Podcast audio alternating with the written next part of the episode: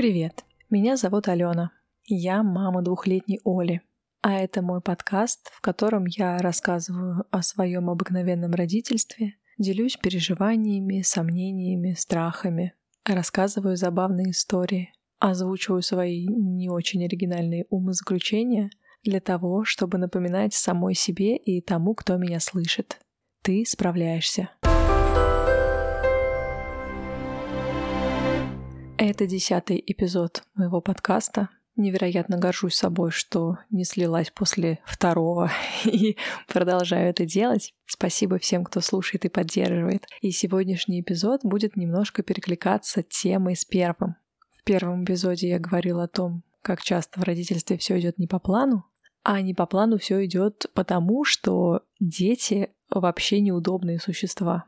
Особенно маленькие дети, типа нашей Оли, которой уже два года. Она активно и непредсказуемо перемещается в пространстве, но не особенно понятно, пока разговаривает. Дети шумят, не умеют четко выражать свои мысли и желания, не умеют сдерживать эмоции, очень многого не понимают. Или наоборот, понимают так хорошо, что это становится проблемой. Еще они пачкаются и пачкают все вокруг том числе окружающих людей и дорогие им предметы.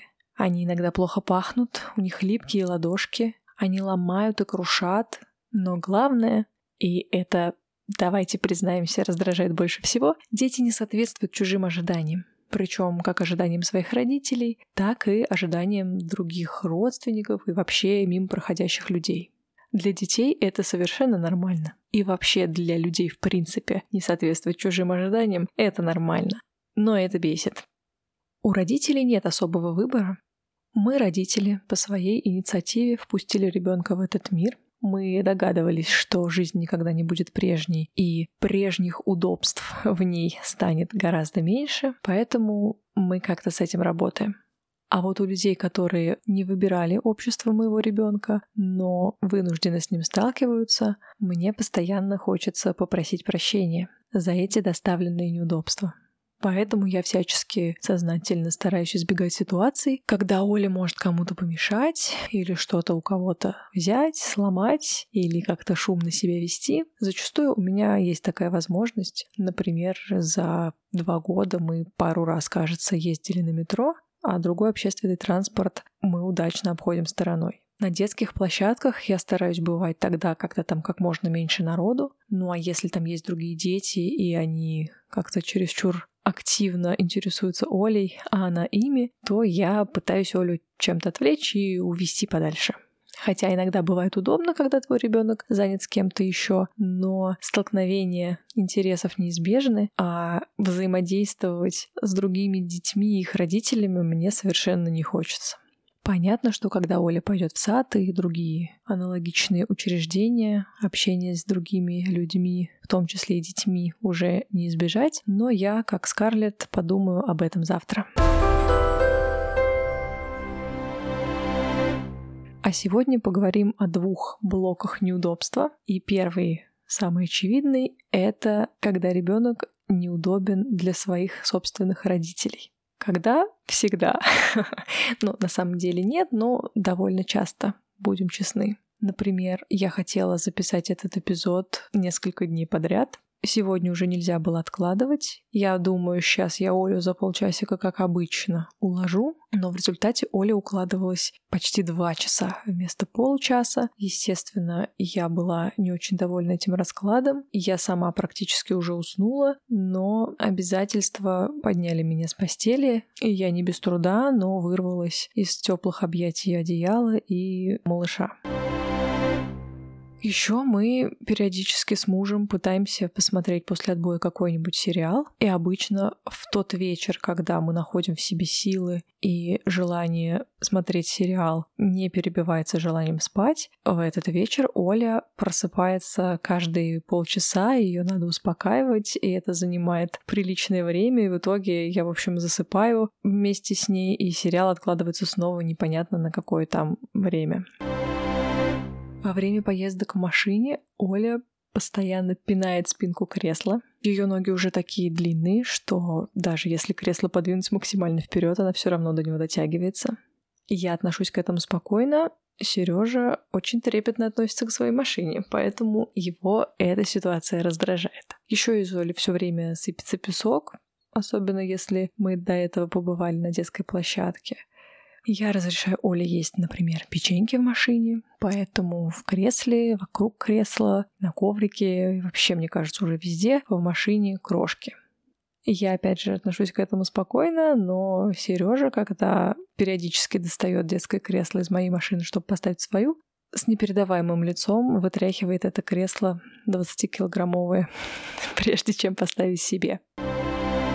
Когда-то в младенчестве мы поехали в гости, специально подгадали так, что, мол, вот мы приедем, Оля уснет в коляске и поспит там часок-другой, а мы в это время спокойненько посидим за столом, покушаем салаты. И вот мы приехали, выгулили Олю в коляске, она там уснула. Мы приехали в гости в деревенский дом, поэтому оставили коляску на крыльце. Сами пошли обедать. И вот первая ложка салата оказывается у меня во рту. Параллельно с этим раздается неожиданный от того пугающий стук. То ли в дверь, то ли в стену. Вообще было что-то непонятное. В общем, оказалось, что Оля плачет там на всю улицу. Мы почему-то этого не слышали, но бдительный сосед пришел об этом сообщить.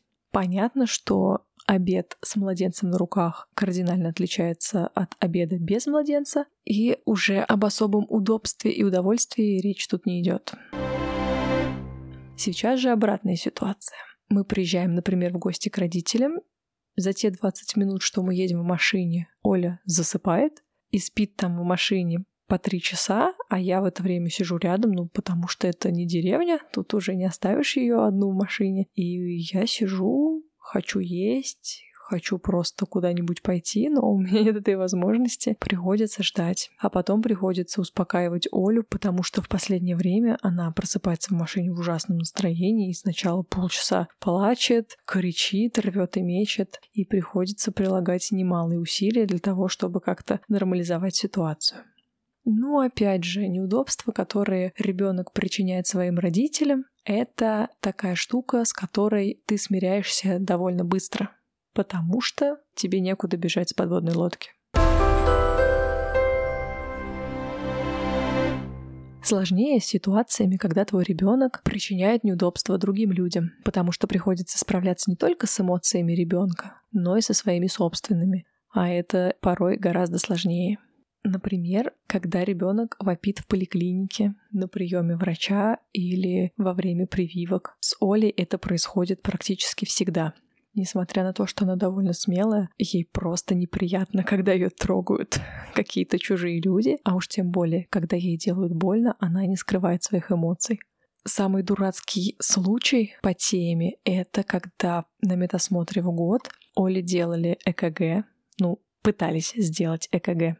Ее нужно было положить на кушетку, одну. Я, конечно, сидела рядом и держала все ее конечности, но лежала Оля одна, и это ей совсем не понравилось. Она орала, она выгибалась, сучила руками и ногами, несмотря на то, что я их держала. И медсестра не смогла даже поставить эти присоски на Олю, потому что как только она ставила вторую, первая отлетала из-за того, что Оля так сильно двигалась. В итоге медсестра просто психанула. Естественно, это говорит многое о ее профессионализме, но мне было и стыдно, и страшно, и обидно за Олю, потому что ей действительно было в этой ситуации не по себе, но я почему-то думала, что это совершенно необходимая процедура, и пыталась как-то ее утихомирить. В итоге это все затянулось. Эта медсестра, которая делала ЭКГ, так эмоционально реагировала, что я моментами даже не понимала, кого мне успокаивать, ребенка или ее. А когда она сказала, что придете тогда в следующий раз, уже мне нужно было успокоение, потому что я как представила, что все это нужно пройти снова, меня бросило в дрожь. Но хорошо, что я в этот же вечер написала нашей участковой медсестре, которая, во-первых, успокоила, что Оля не одна такая, и почти каждый второй малыш так себя ведет на этой процедуре, а во-вторых, успокоила, что не нужно повторять эту процедуру. Когда Оля подрастет, тогда и сделаем, если в этом будет необходимость.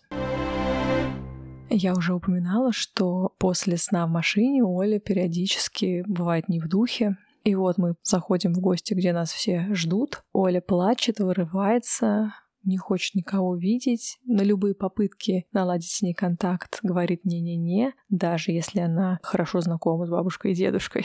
И в эти моменты я тоже чувствую какую-то неловкость и желание оправдаться. Просто она не в духе, вообще это все нормально, она никого не забыла, она всех любит, не переживайте.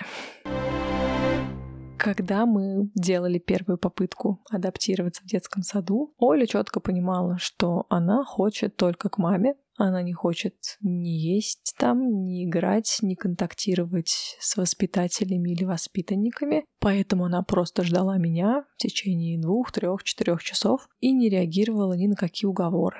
Соответственно, ее посчитали неудобной воспитатели этого детского сада, и мы вынуждены были уйти из этой организации, в которой моего ребенка называли Плаксой или Ревой, и где ей явно были не рады. Хотя я точно знаю, что она такая не одна, потому что когда я за ней приходила, я слышала вопли и из других групп, из других кабинетов.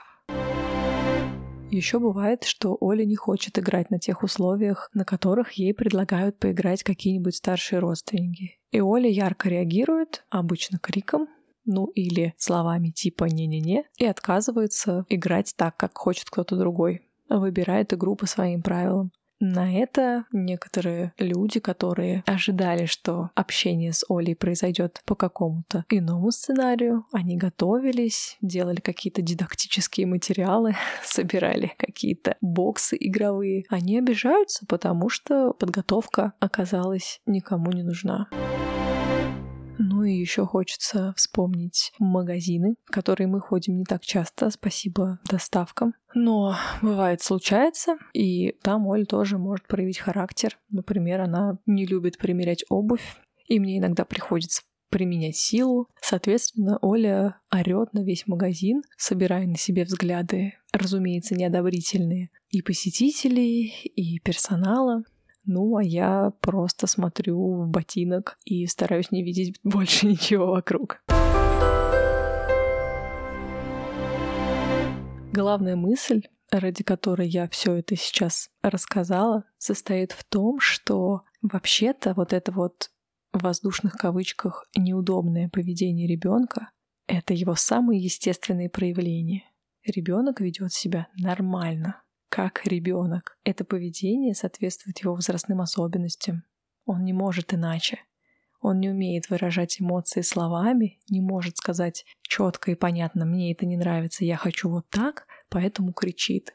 Да, ребенок может захотеть спать тогда, когда ты этого от него не ждешь, а может проснуться тогда, когда бы ты хотел, чтобы он немножечко подольше поспал, но у него свои планы, свои правила. И это наши взрослые ожидания на самом-то деле неудобны для нас самих.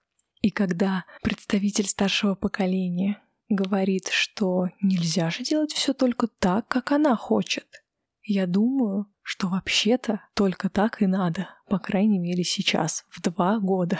Потому что ситуации, когда будет не так, как она хочет, в жизни будет еще миллион. И из-за того, что в моей, например, жизни приходилось постоянно подстраиваться под ожидания одних, других, третьих, я очень-очень долго была просто суперудобным человеком для всех, кроме самой себя.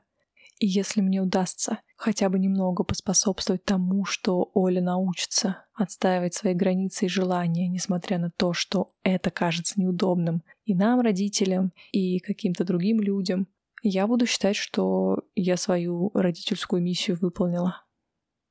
Пока у меня получается не очень хорошо. Я не могу зачастую дать уверенный отпор и озвучить, что это не с моим ребенком что-то не так, а это вы, товарищи взрослые, не справились в этой ситуации, и не стоит переводить стрелки на малыша.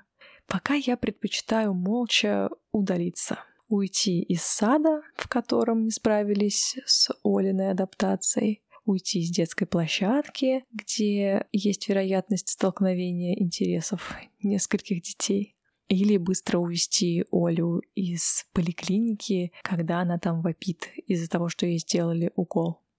Но я учусь каждый день в каждой подобной ситуации неудобства, даже если это неудобство направлено на меня, я учусь активно защищать Олины границы, чтобы она понимала, с ней все нормально, а мама всегда на ее стороне. Спасибо, что дослушали этот эпизод до конца. Если вам было интересно или вам кажется, что этот выпуск и подкаст в целом может быть полезен кому-то из ваших знакомых, пожалуйста, расскажите о подкасте в своих соцсетях. Вы можете сделать снимок экрана во время прослушивания, разместить его у себя на страничке и прикрепить ссылку на подкаст, который вы найдете в описании к этому эпизоду или в том приложении, в котором вы слушаете подкасты, под кнопочкой «Поделиться». Также будет здорово, если вы поставите оценку или отправите обратную связь мне на электронную почту или в телеграм-канал «Ты справляешься». Все полезные ссылки я оставлю в описании. Услышимся через неделю. Пока.